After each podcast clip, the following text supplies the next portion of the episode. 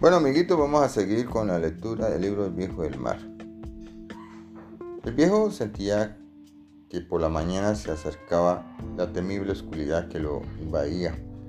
Solo se escuchaba el sonido de los peces voladores hacían con sus rígidas alas.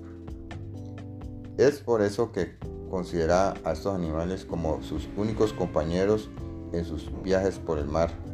Sentía compasión por las aves, en especial por las golondrinas pequeñas, oscuras y delicadas, que siempre volaban buscando y nunca encontraban nada. Los pájaros llevan una vida más dura que nosotros, se dijo a sí mismo. Y es que el mar es bondadoso, bondadoso pero también es cruel. El mar, la mar, que nombra tan, tan sutil, los hombres que la llaman así lo hacen porque siente un profundo amor por sus azules aguas que recorren el océano. Le dicen la mar porque sencillamente recuerdan a la mujer.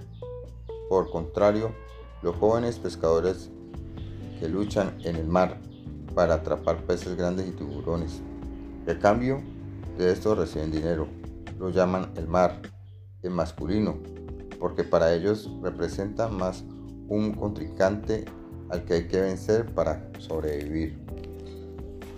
El viejo la veía como algo femenino, por los grandes favores que había recibido de ella durante toda su vida, aun cuando hiciera cosas malignas y tremendas, aun cuando no siempre diera buenas pescas.